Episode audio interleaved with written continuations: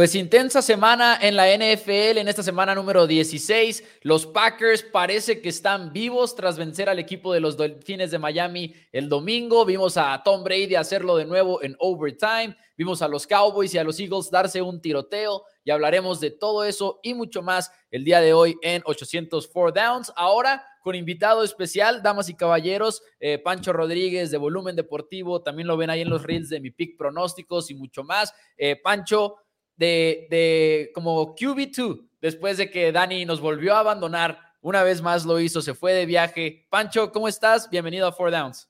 Pues me encuentro bastante bien, y Mau, debo decir que se mantiene la proporción de Rodríguez, seguimos siendo dos Rodríguez en el programa. Y ya decías, una increíble semana 16, los empacadores de Green Bay con una victoria que se mantienen vivos, por ahí también los Cuervos de Baltimore con QB2 logran vencer a Desmond Reader que sigue sin dar las mejores sensaciones. Y, ya, y aparte lo que ya mencionabas de Tom Brady, lo vuelve a hacer y, batallando extra de lo que se esperaría contra los Cardenales de Trace McSorley, pero a fin de cuentas la victoria vale igual.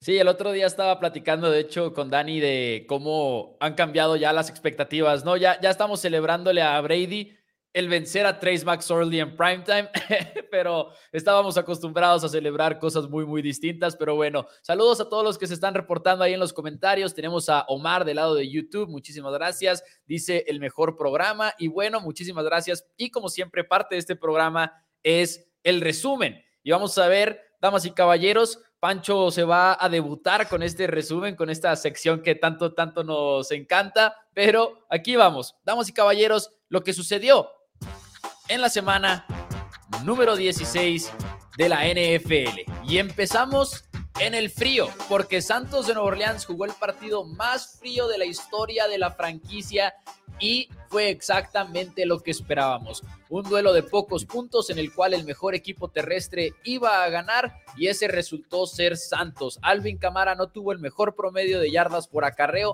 pero hizo lo suficiente de la mano de Taysom Hill para explotar la mayor debilidad de los Browns, que es su defensiva terrestre. Los Santos de Nueva Orleans, 17. Los Browns, 10. Gus Edwards, J.K. Dobbins y Terry Huntley corren para casi 190 yardas y los Ravens vencen a los Falcons y se mantienen en la carrera por el norte de la americana.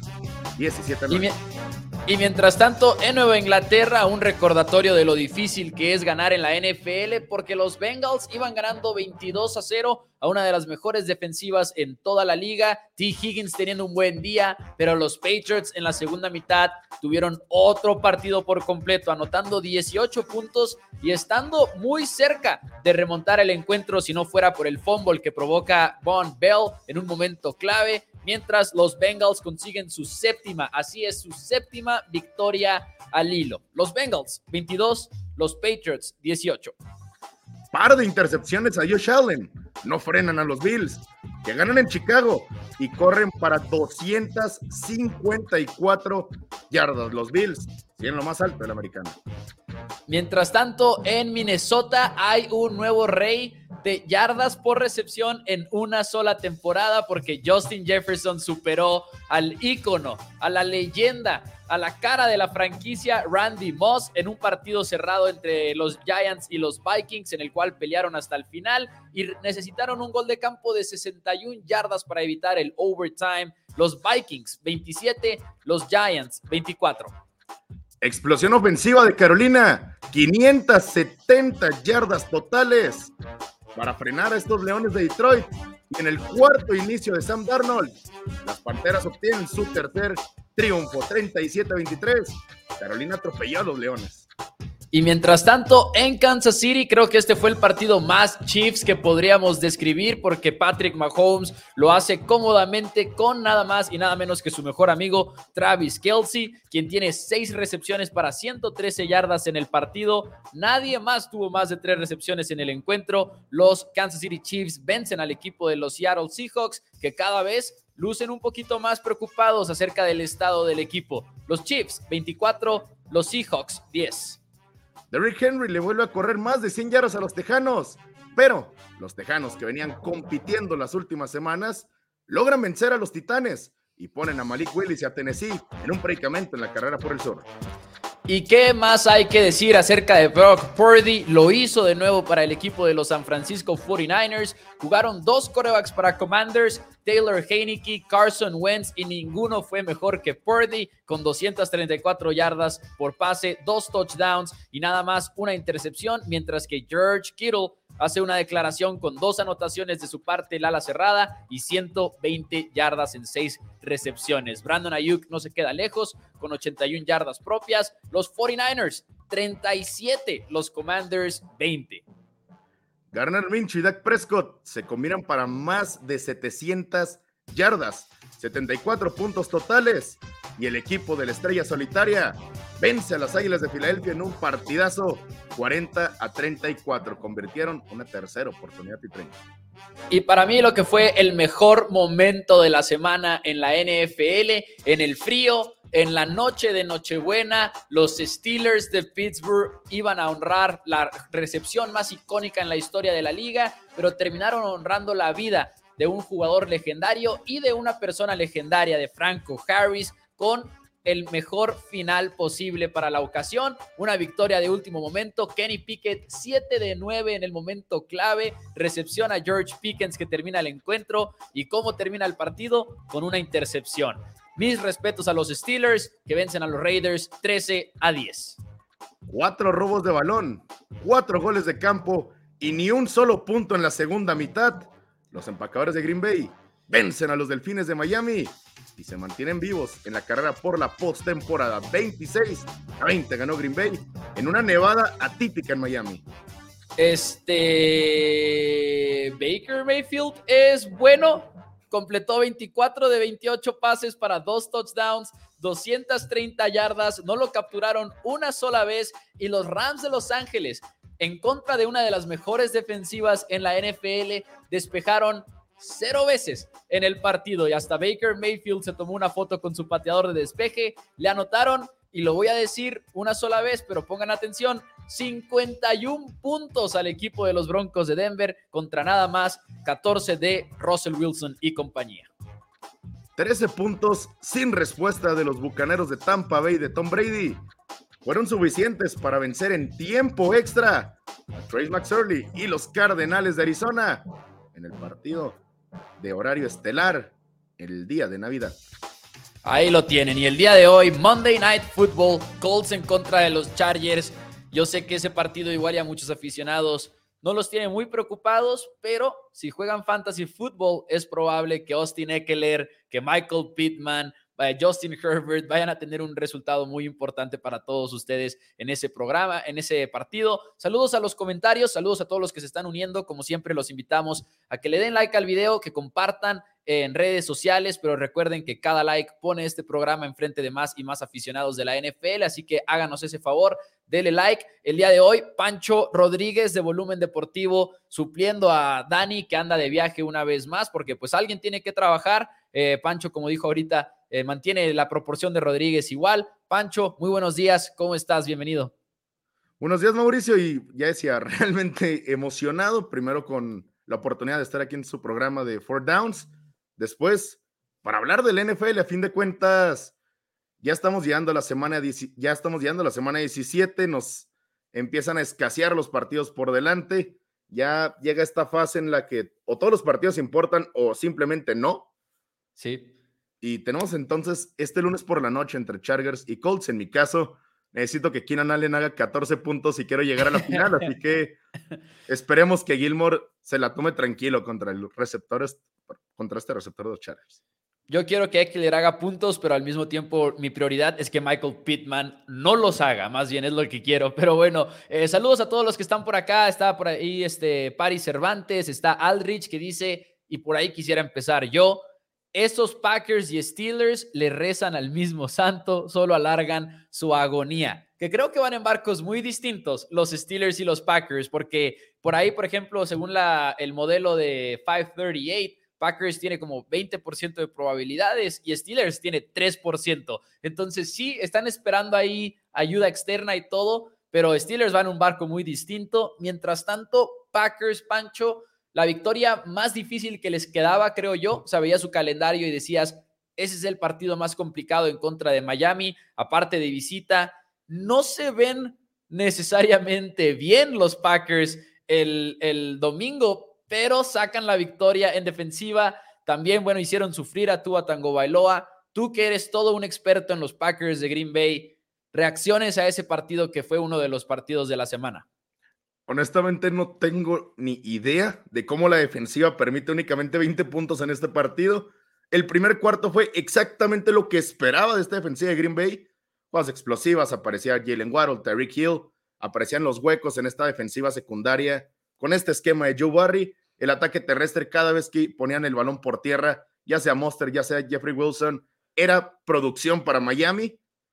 Pero después, en el tercer cuarto, Green Bay, de verdad, no sé cómo lograron robar balones, algo que no habían hecho en gran parte de la temporada. Tres interrupciones a Tuata Bailoa, un mariscal de campo que no suele tener esta clase de equivocaciones tan, pues bueno, él mismo lo decía, él no sabe ni siquiera qué pasó en la segunda y tercera intercepción. Y el ataque de los Green Bay Packers sigue sin ser la ofensiva de Matt LaFleur, la ofensiva que nos gustaba ver la temporada pasada y hace dos temporadas ofensivas de 9, 10 jugadas, 8 minutos de posesión, pases cortos, buenas jugadas terrestres, pero hicieron suficiente para ganar y de verdad no sé ni por qué Green Bay gana este partido 26 a 20 y por cierto se quedaron cortos en el over. Y se quedaron cortos ahí en las altas, en las apuestas, pero estoy completamente de acuerdo. Fue un partido muy raro. Ah, ahorita que dijiste que Delfines había anotado cero puntos en la segunda mitad. Me quedé impresionado porque es cierto. Eh, en tercer down, los Packers se fueron 2 de 14. Packers convirtió dos terceras oportunidades de 14 que enfrentaron. Tuvieron un juego en el cual promediaron 4 puntos. Esto es enfermo. 4.6 yardas por jugada para Packers. Delfines promedió 8.4 yardas por jugada. 8.4 yardas por jugada y de todas maneras no lograron llevarse la victoria. Packers por ahí por lo menos ve buenos momentos de Christian Watson, ve buenos momentos de Allen Lazard, creo también. No sé si poco a poco, Pancho, ¿qué opinas tú? Empieza a haber un poquito más de confianza en general en los receptores de Green Bay. Sin embargo, sigue siendo una ofensiva, como tú lo decías ahorita, muy inconsistente.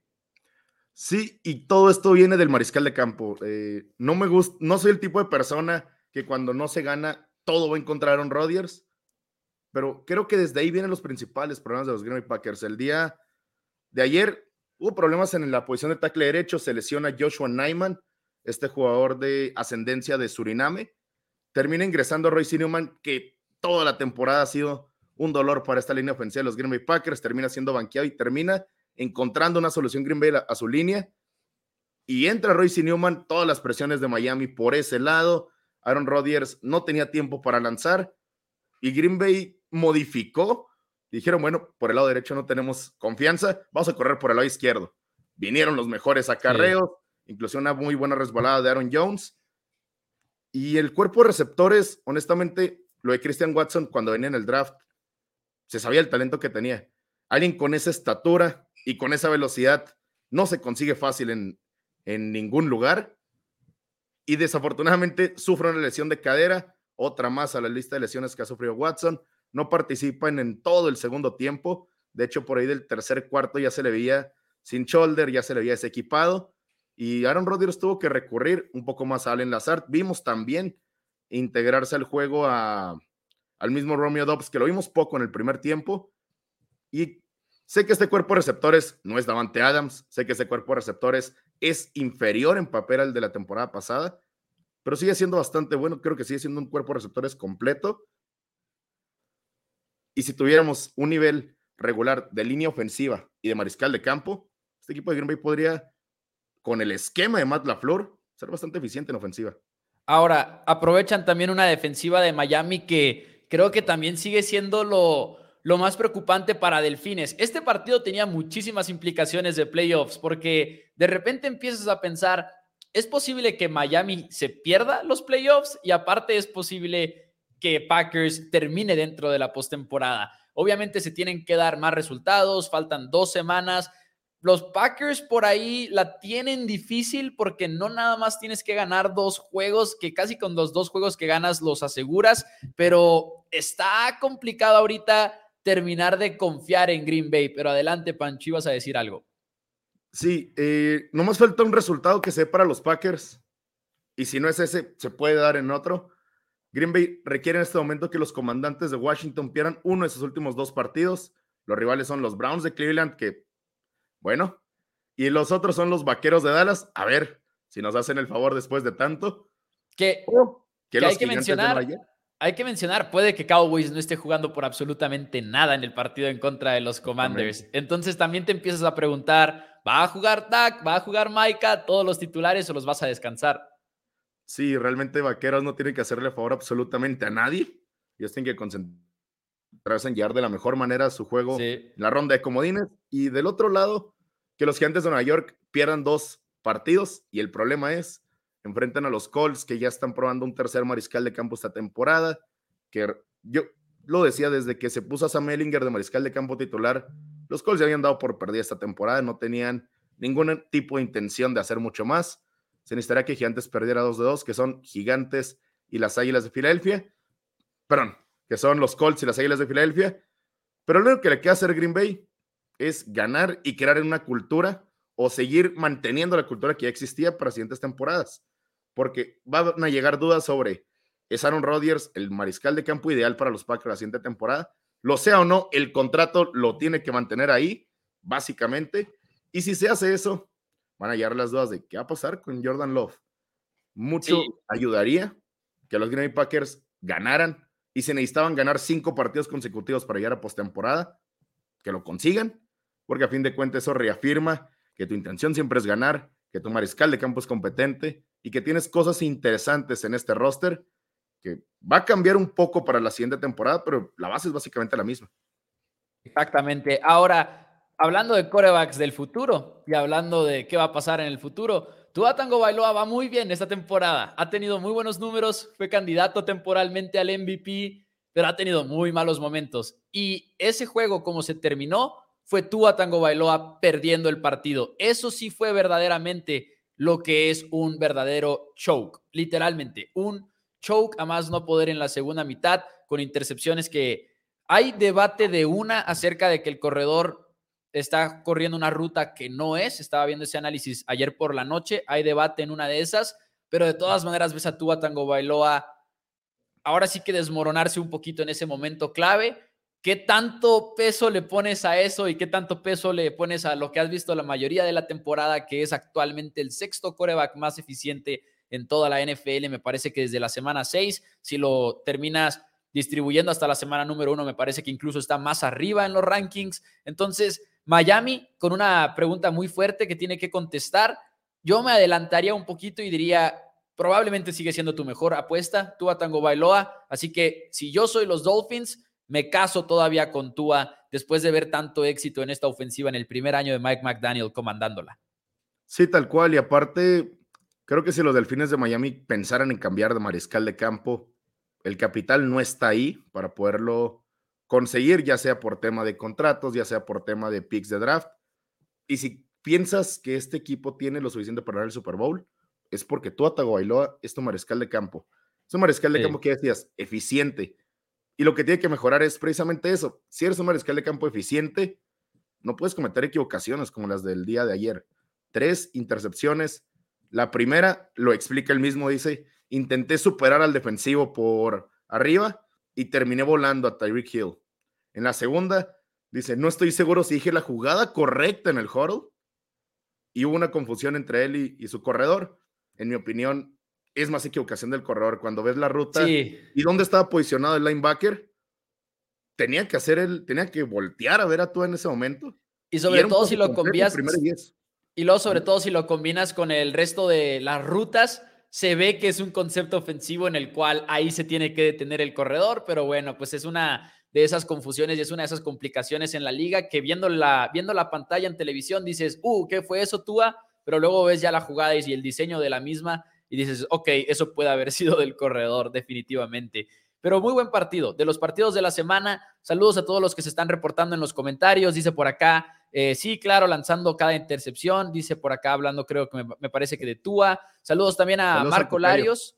Ah, saludos al, al, buen Tocayo. Dice por acá Marco Larios. Manda un saludo de felicitación para un miembro de Dallas Cowboys. Ah, saludos a Marco. Es su cumpleaños, al parecer. Saludos al buen. Ah, no.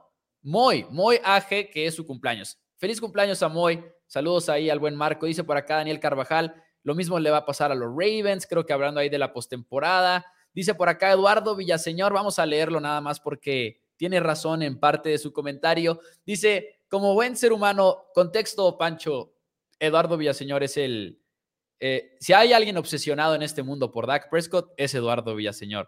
Dice, pues como un buen ser humano me, traigo, me trago mis palabras y lo reconozco. Yo siempre dije que Prescott no podía ser nunca el coreback número uno en toda la liga, pero es mi deber reconocer que Dak estadísticamente lidera la NFL y es el número uno porque desde que regresó de su lesión es el coreback que lanza más intercepciones hasta el momento y también hablando de eficiencia y hablando de número uno en varias categorías, ups, Dak Prescott es el coreback número uno en eficiencia desde que regresó, querido Eduardo Villaseñor, así que gracias por intentar swing and a miss para el buen Eduardo Villaseñor, pero buen partido también de los Cowboys. Ahorita llegaremos a él.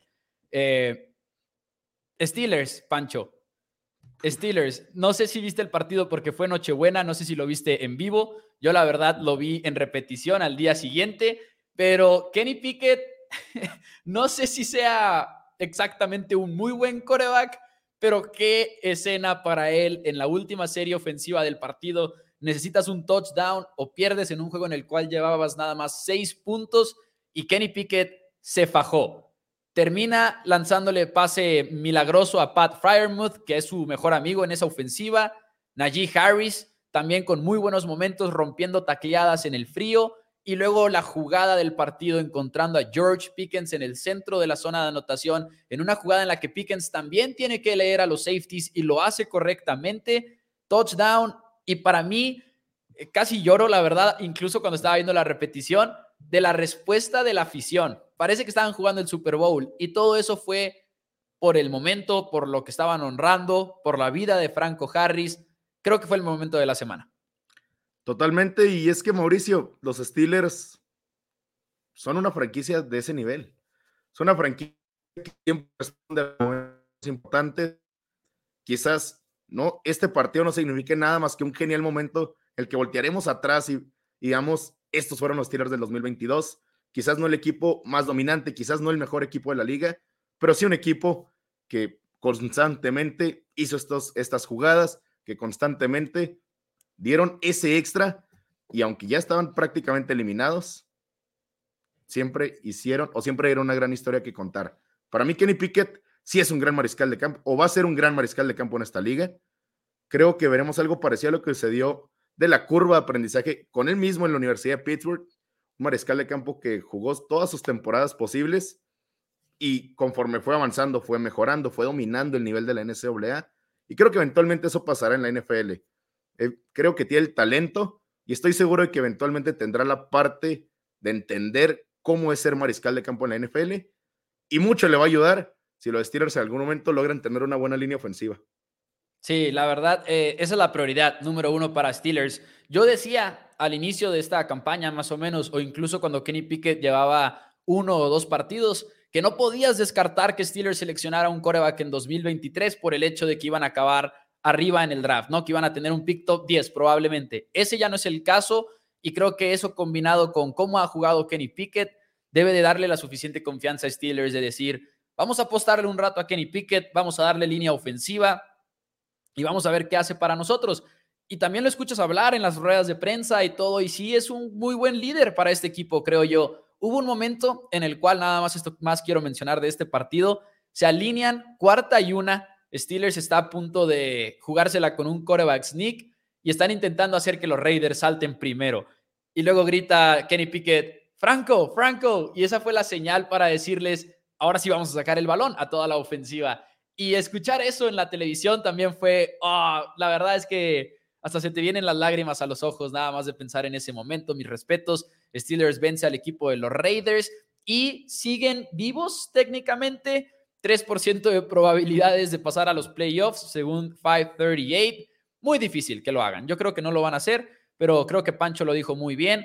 Este momento va a ser el momento en el cual vamos a decir, estos fueron los Steelers del 2022. Creo que han jugado muy buen fútbol americano últimamente, pero ya no, ya no te alcanza, ya no te alcanza para recuperarte del inicio de la temporada. Dicen, adelante. Desafortunadamente, Kenny Pickett entró muy tarde para esta temporada de los Steelers, entró en una parte del calendario muy complicada. Sí. recuerdo cuando hace su primer inicio, Kenny Pickett era mi idea de quizás no voy a ganar ninguno de sus primeros seis, siete partidos en la liga porque el calendario es increíblemente complicado y los Steelers están en una situación muy complicada ahora mismo. Estaba lesionado TJ Watt, la línea ofensiva no funcionaba, el ataque terrestre con AJ Harris tampoco, pero eventualmente fueron capaces de darle la vuelta y dar buenas sensaciones, aún siendo un equipo con récord negativo. Y que ahí, por cierto, un asterisco para Mike Tomlin, que en mi opinión es muy buen head coach y en mi opinión los fans de los Steelers que lo quieren despedir están locos y son impacientes. Vamos a ver qué pasa con Mike Tomlin. Pero hay algo justo a decir que dices, ¿por qué Steelers lo trató como el tercer coreback en training camp? Porque, ¿Por qué no le diste ni siquiera más tiempo de entrenar con el primer equipo? ¿Por qué ni siquiera lo trataste como el segundo coreback cuando sabías que Mason Rudolph no iba a ser el titular en esta campaña? Entonces, e, esa es una de las cosas que a mí no me gusta nada de la temporada de los Steelers pero qué bueno que Kenny Pickett está superando toda esa adversidad. Dice, por acá Nick Chatarrita Carvajal, que es fan de los Steelers, dice, eso fue genial, claro que es buen coreback. Dice Alfred Garto, eh, a mí se me hace que te obligaron a verlo, Mau, el juego de los Steelers. Saludos a Alfred y saludos a de quien probablemente estén hablando, Laura Valeria, Diego, que también ha de estar muy contenta con sus Steelers. Dice por acá Daniel, Ravens no tienen nada que pelear. Por eso, y los Browns son los que pueden hacer la mosca y vean lo del año pasado. Dice por acá eh, Carlos Alberto, Dallas no me parece que tuvo un buen juego, sufrió mucho contra Eagles con un coreback suplente. ¿Creen que le puedan ganar así con Hurts? Prescott lanzando intercepciones en cada partido. A transición perfecta al siguiente juego, creo yo. Tiroteo ofensivo a más no poder. Aquí hay, una, hay dos lados de la moneda, en mi opinión. Por un lado, efectivamente muy preocupante que Cowboys defensivamente se haya visto así contra Gardner Minshew y compañía. Si jugaba Jalen Hurts en este partido, quién sabe si tienes una serie más de conversión de touchdown en la zona roja, porque por ejemplo, Filadelfia se fue 3 de 5 en esta ocasión, una patada de despeje menos, que por cierto nada más hubo un despeje en todo el partido, y de hecho creo que fue de los Cowboys, ahora que lo pienso, nada más hubo una patada de despeje, pero quizá hubo hubiera habido un robo de balón menos o dos robos de balón menos y quizás hubiera sido la diferencia para Filadelfia. Pero la ofensiva de los Cowboys no se enfrentó a un coreback banca. La ofensiva de los Cowboys se enfrentó a la segunda mejor defensiva por pase que hay en la NFL. Y sí, Dak se pasó con la primera intercepción, fue completamente inaceptable, una jugada muy, muy, muy mala.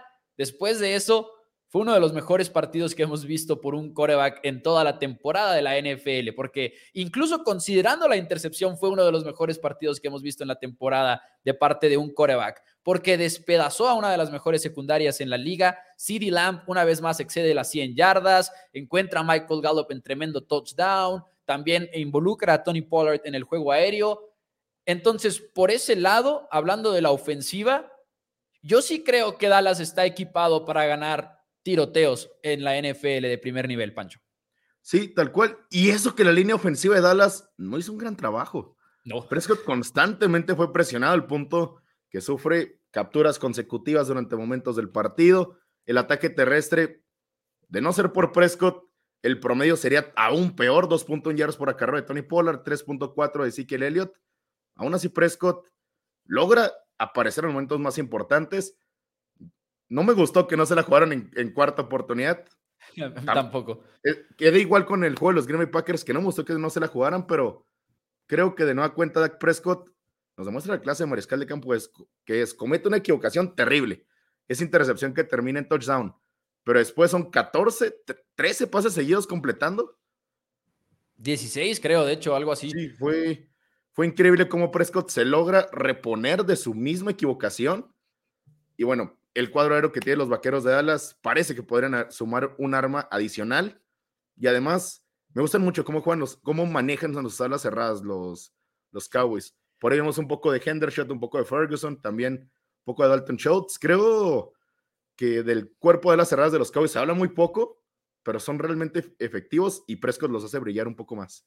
Sí, y luego sobre todo cuando consideras lo mucho que les pide la ofensiva de los Cowboys, porque juegan en mucho personal, 12 con dos alas cerradas en el campo, incluso con tres, hasta con cuatro alas cerradas han llegado a jugar en esta temporada y les piden bloquear muchísimo a Hendershot, a Ferguson, y quizá son tantos que no tienen como muchos números, por ejemplo, Ferguson no ha tenido muchos números en la temporada, pero tiene una recepción en la cual genera muchísimas yardas después de la recepción. Y Hendershot tiene un bloqueo clave, y aquí es otro bloqueo clave de, de McKeon incluso. Dalton Schultz tiene sus momentos también en este partido, sobre todo responde con varias recepciones importantes. Lo que también emociona mucho, como lo dice acá Paris Cervantes, dice, qué buen crecimiento se ha visto de CD Lamp para ser el receptor número uno que necesitan los Cowboys. Completamente cierto. CD tiene 10 recepciones en 11 pases que lanzan a su dirección, termina con 120 yardas, tiene además tremendo touchdown en la zona de anotación en la jugada profunda. Luego Dak Prescott lo encuentra con un láser otra vez en, en la zona roja. Vimos de hecho a los Cowboys buscar a CeeDee Lamp nueve veces cuando él se alineaba desde el slot eh, por, por dentro. Y cuando te pones a pensar que Gallup no está teniendo la mejor campaña, eh, que Noah Brown tampoco la está teniendo y dices, CD está más o menos solo como un receptor abierto en esa ofensiva, es bastante impresionante. Y el momento de la noche para los Cowboys, T.Y. Hilton en tercera y 30, recepción de 52 yardas que los aficionados están asesinando al cornerback, a Darius Slay, pero creo que es un poquito más responsabilidad del safety, porque parece que Águilas está jugando cover 2 en esa jugada, con un safety por encima y Darius Slay está bien en jugar por debajo por si el pase va mal lanzado, pero el pase va perfecto prácticamente, 52 yardas, terminan moviendo las cadenas. Creo que fue uno de los mejores momentos también de esta semana. T.Y. Hilton haciendo su regreso a la NFL. Es increíble lo de T.Y. Hilton. Recuerdo estar viendo el partido y yo no sabía qué número iba a traer T.Y. Hilton en los Dallas Cowboys. Y para reacciones, ¿ese quién es y por qué no hemos visto más de él? Y fue genuino porque pues bueno, está habiendo problemas en esta parte de la temporada con Noah Brown. Está entiendo quizás por ahí algunos problemas los Dallas Cowboys en encontrar ese tercer, cuarto receptor. Y aparece T.Y. Hilton, que absolutamente nadie lo esperaba en tercera oportunidad y 30. En tercera y 30 generalmente ves a los equipos una retardada, un pase pantalla, simplemente para no arriesgar el balón, ganar 5 o 6 yardas y despejar. Los vaqueros de Dallas fueron y atacaron, como ya mencionas, ese cover 2 y es una jugada totalmente increíble. Pero Mauricio, ¿qué pasó con la defensiva? 113 yardas de Avonta Smith, 103 yardas AJ Brown, Garner Minshew, que ya habíamos, ya habíamos escuchado, ya habíamos dicho, no es un mariscal de campo malo, no es un mariscal de campo terrible, es un quarterback 2 porque simplemente es lo que le tocó, pero también no es un mariscal de campo que debería de poner tantos problemas a una defensiva que en algún momento era la mejor de la liga. Cero golpes al coreback, cero golpes al coreback en este partido. Y yo sé que Filadelfia tiene la super línea ofensiva, que es la número uno en la NFL, pero tienes que golpear al coreback. Se supone que tú tienes una de las mejores presiones en la liga también. Entonces, decepcionante esa parte.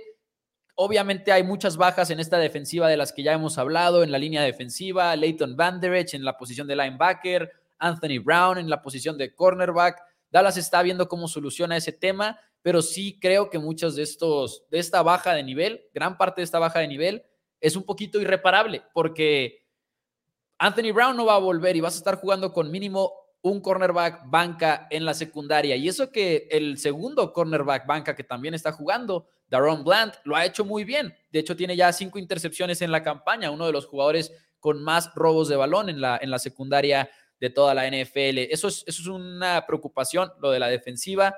Creo que si los Cowboys quieren ganar en los playoffs, va a tener que ser por medio de la ofensiva. Ahora tienes que adoptar esa identidad ofensiva de ahora en adelante, en mi opinión, porque sí estoy preocupado por la defensiva. Es un problema. Dice por acá, eh, María Alejandra dice, Mau, se me hace que el coreback suplente de Filadelfia podría ser titular en algún equipo. ¿Cómo ves? Y quizás sí, pero también recordemos que fue bastante inconsistente Gardner Minshew en gran parte de su carrera. Entonces, creo que ahorita lo dijiste muy bien, Pancho, en el sentido en el cual sí, Gardner es uno de los mejores corebacks banca en la liga, pero probablemente no lo quieres como tu titular y probablemente no se va a ver como se vio el sábado en la mayoría de los encuentros. Sí, cuando tienes una línea ofensiva que te da tiempo, cuando tienes tres, cuatro armas increíbles en la posición de receptor, se te favorecen muchas cosas. Lo vemos con Brock Purdy en los San Francisco 49ers. Si tienes una gran ofensiva alrededor de ti, vas a ser capaz de verte bastante, bastante bien. Y es lo que no tuvo en Jacksonville. Pero si eres un equipo como los Jaguares de Jacksonville, tienes las opciones de agarrar un mejor mariscal, un coreback más talentoso que el mismo Garren Minshew. Encuentras por ahí a Trevor Lawrence. Hay una lista de equipos que creo podrían beneficiarse de tenerlo, pero el beneficio no es que van a llegar a un Super Bowl, simplemente a lo mejor ganan dos o tres partidos más y los aleja de la posibilidad de inclusive agarrar un mejor mariscal de campo. Así que creo que Garner Minshew está en ese rango de los mejores 40 corebacks de la NFL que durante momentos te pueden sacar un trabajo, como seguramente lo va a hacer para Filadelfia en alguno de los tres partidos restantes, pero no va a ser este, una respuesta a largo plazo y es lo que identificó Vin Jacksonville en su momento. Dice Diego Vera por acá, saludos, definitivamente la defensa no es la misma que al inicio de la temporada, pero aún así recuperaron cuatro balones, debieron haber hecho más. Eso sí, robaron cuatro veces el balón. También hay que ser justos un poquito y decir, ok, la intercepción de Daron Bland estuvo de otro nivel.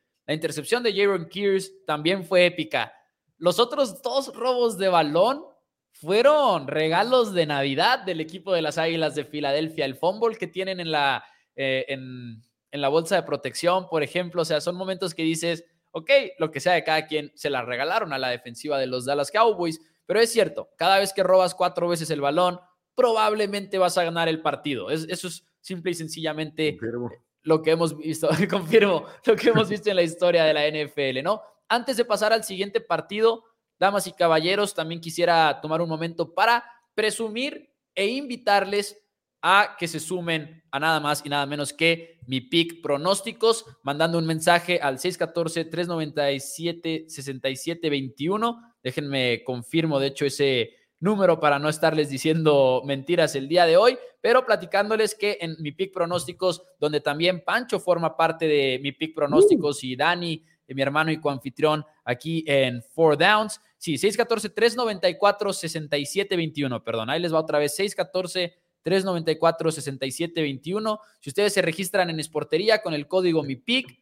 realizan un depósito mínimo de 50 pesos y se comunican a ese teléfono, les van a dar una semana gratis de picks de la NFL, algunos de ellos de parte de un servidor y Venimos de una de nuestras mejores semanas en la historia de mi pick, por cierto, en la NFL, porque nos fuimos, y esto no es broma, 7-0 en mi pick pronósticos esta semana de NFL. Vamos 32-10 en las últimas cinco semanas de la NFL, una de las mejores rachas que hemos tenido. Y por ahí Dani y Tito, que también tienen un programa en primero y 10, van 6-0, dos semanas perfectas seguidas en, primero y 10. No sé si hicimos un pacto con el diablo o qué fue lo que sucedió pero ahí en mi pick pronósticos ya lo saben, pueden aprovechar esos picks de apuesta durante las últimas dos semanas de la temporada de la NFL y también vienen los playoffs para una semana gratis. Repito, regístrense en esportería.com con el código MIPIC y realicen un depósito mínimo de 50 pesos. Ahí pueden mandar el mensaje para instrucciones en el 614-394-6721. Pero bueno, siguiente partido. Ay, bueno, y también Pancho, por cierto, Pancho también das picks ahí de NBA de colegial, del básquetbol. Y ahora de Premier League. Ya ganamos los primeros dos del día de un Boxing Day de la Premier League, así que de todo un poco en mi pick pronósticos y de todo buenos resultados como siempre.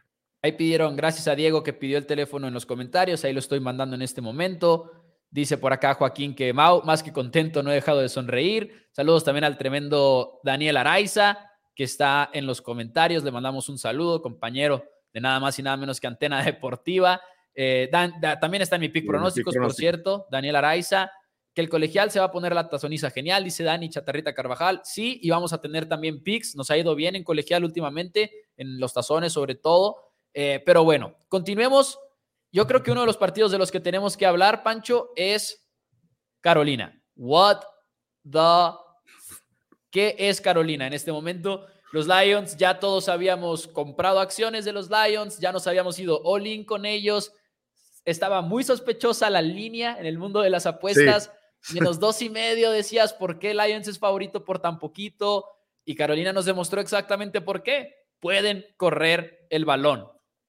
Las Vegas saben cosas, Mauricio. Sí, sí, no, sí. No, no, no dejar una línea, una línea de dos y medio con un equipo que ha ganado siete, digo, que ha ganado seis de los últimos siete, por casualidad. Saben cosas Las Vegas. Y de hecho, hasta más temprano, con Carolina, creo que ha habido varias veces que terminan cubriendo, ganando un partido en el que la línea parecía un poco mal.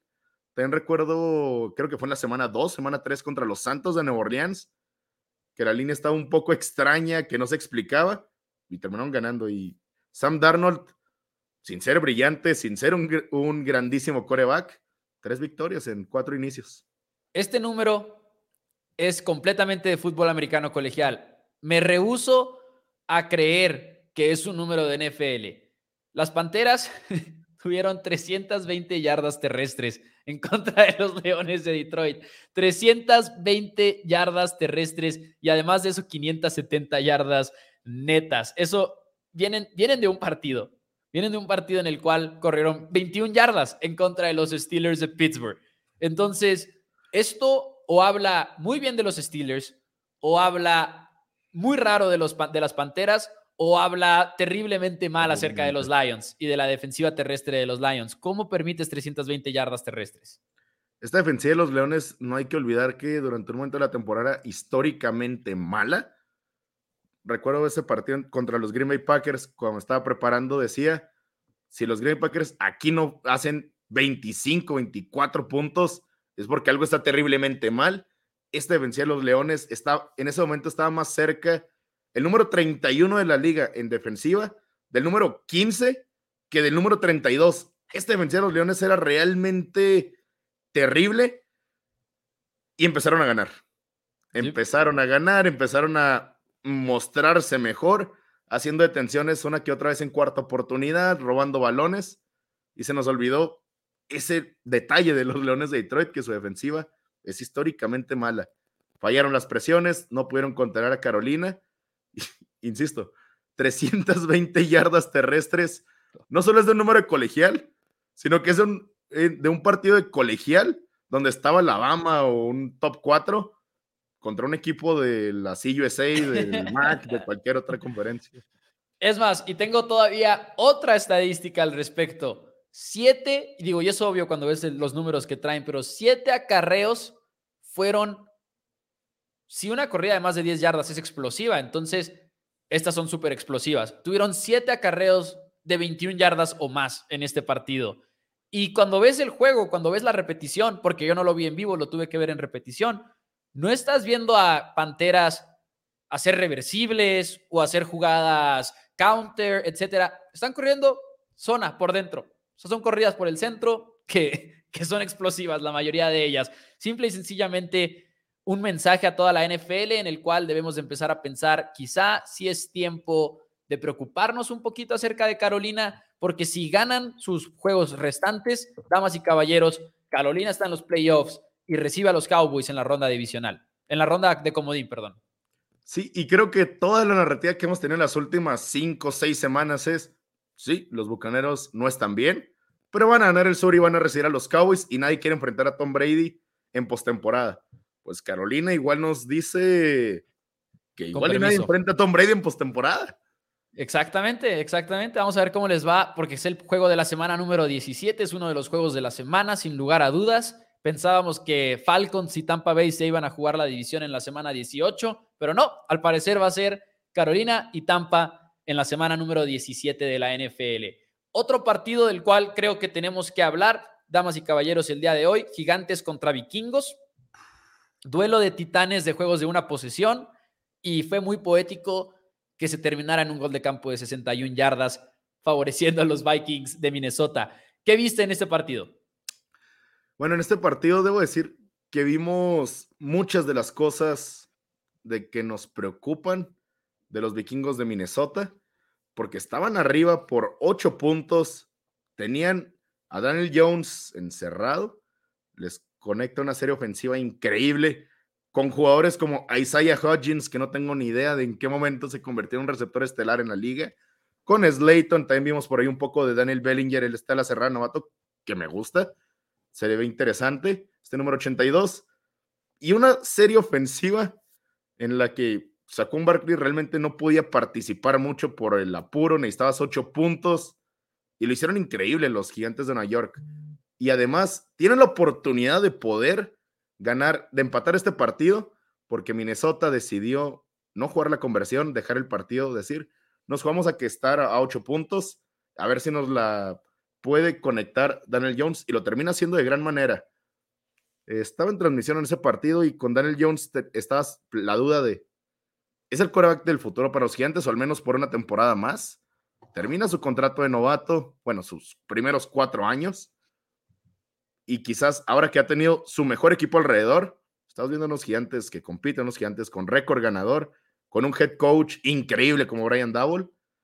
Pero después viene Minnesota y no sé cómo un tercera oportunidad y once te terminan con un pase pantalla consiguiendo el primer 10 y las yardas justas para que venga Greg Joseph, nacido en Sudáfrica, para conectar un gol de campo de 61 yardas, el más largo de su carrera, y acabas perdiendo en un partido que durante un momento eras héroe y terminaste, terminaste quedando bastante mal.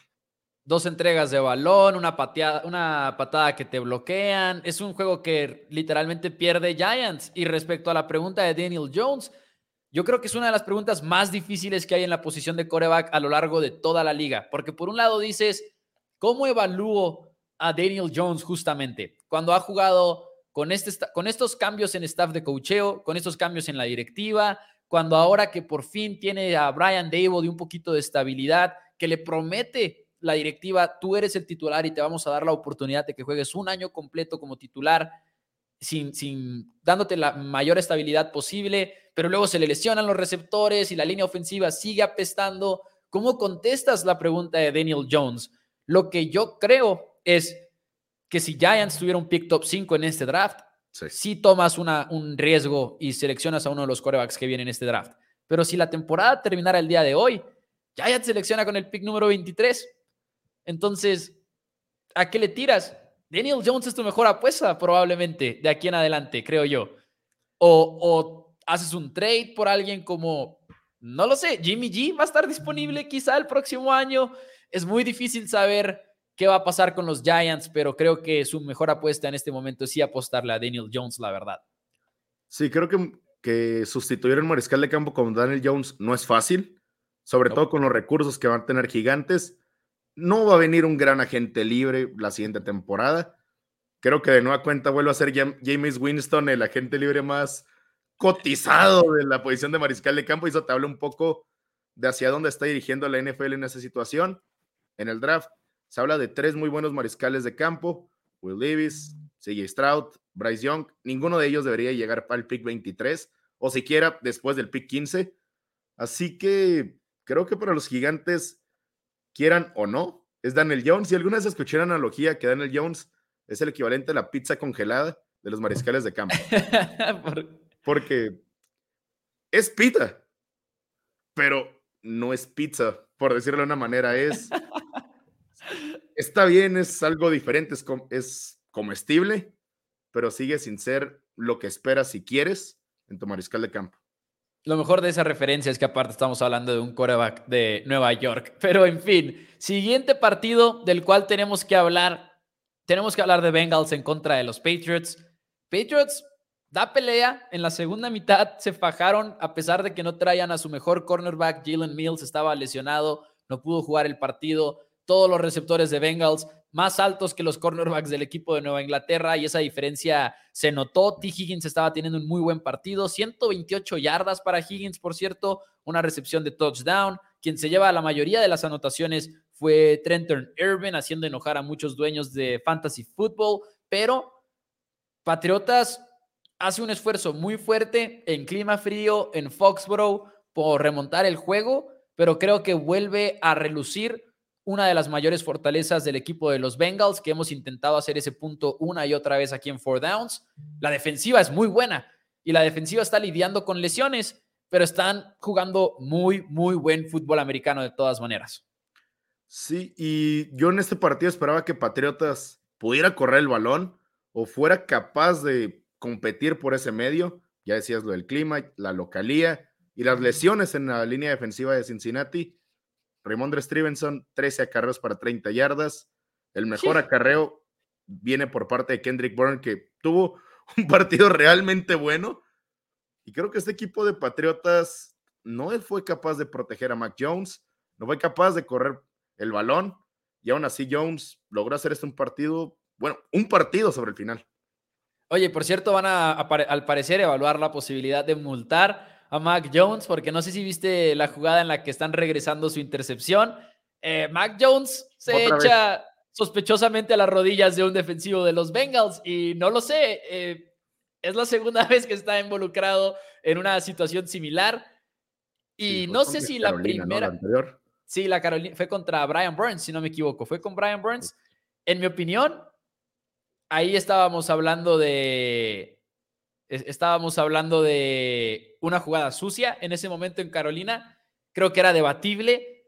Esta no tiene nada de debatible. Esta sí se vio muy, muy cerda por parte de Mac Jones. Y hubo gente que decía, pero es que está intentando taclear, etcétera. No, no está intentando taclear porque ese jugador no trae el balón. Está haciendo algo, eh, no sé si es frustración en el momento o qué, pero Mac Jones lo podrían multar. En fin.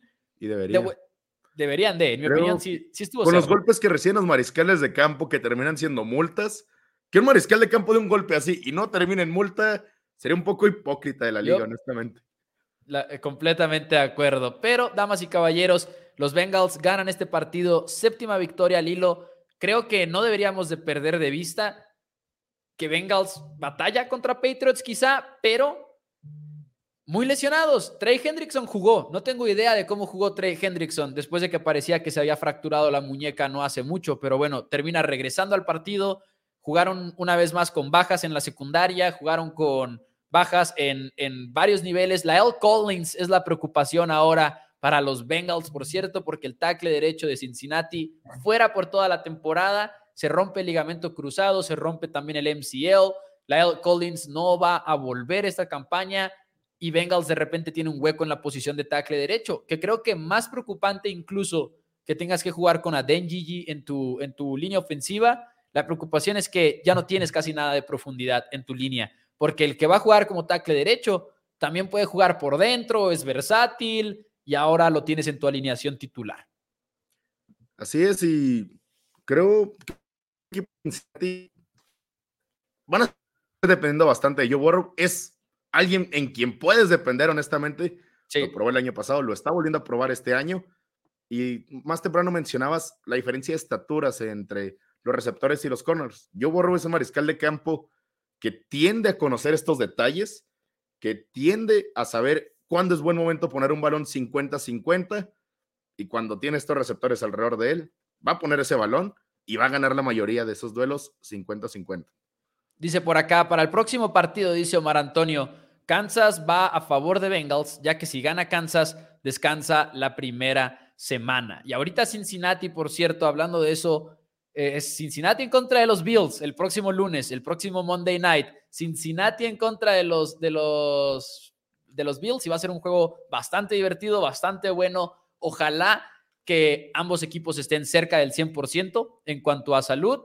Pero si yo soy fan de los Bengals, mi preocupación número uno es mi tackle derecho banca en contra de Gregory Rousseau. Que sí, Gregory Rousseau no es Von Miller, pero está jugando a un nivel muy, muy alto en, este, en esta temporada ha hecho un trabajo genial reemplazando a Von Miller, o más que reemplazándolo, pues ya jugaba como titular, digamos que, pues sí, reemplazando la producción, pero desde lo que él ya estaba haciendo también, porque Rousseau, incluso antes de la lesión de Von, estaba teniendo muy buenos números, incluso compitiéndole a Von Miller por ser el mejor cazacabezas del equipo. Dice por acá Jesús Ordóñez, Perdón, acaban de anunciar que Lane Johnson está fuera el resto de la temporada y posiblemente más. Así es, Lane Johnson no vuelve en la temporada regular para las Águilas de Filadelfia, tackle ofensivo, podría volver en los playoffs.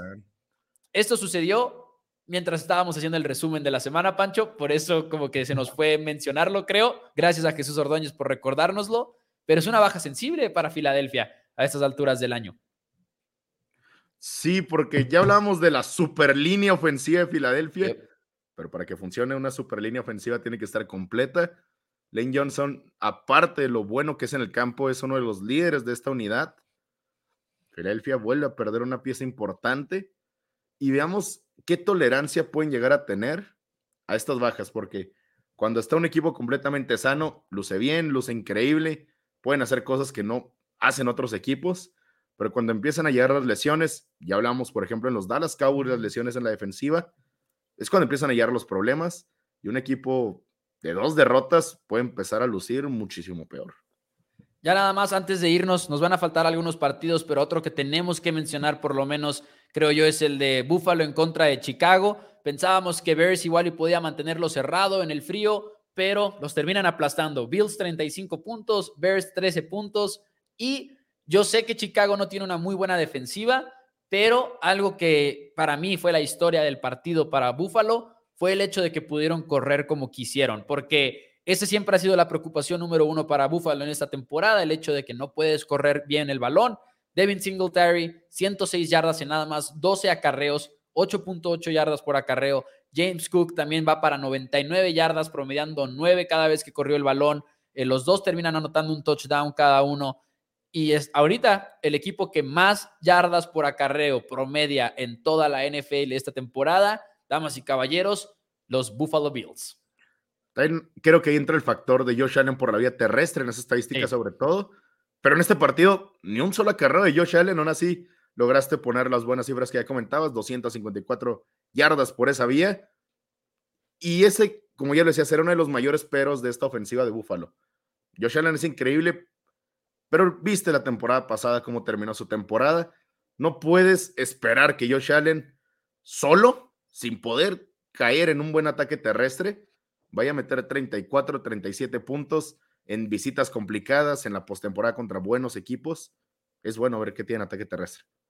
Pancho, ya mero nos vamos, ya nada más antes de que nos despidamos y que nos y que demos pensamientos finales de esta jornada número 16, por si quieres agregar algo, nada más recordarle a todos acerca del el código de mi pick, que pueden ustedes eh, registrarse con él en Esportería, se registran en esportería.com, realizan un depósito mínimo de 50 pesos y se comunican al 614 394 6721 para una semana gratis de picks de la NFL. Venimos de una semana perfecta de 7-0 en la NFL, 32-10 en las últimas semanas también. La verdad es que estamos más que enrachados en este momento y quedan todavía dos semanas de temporada regular, más lo que se viene en los playoffs, para que manden su registro de esportería.com con el código MIPIC a el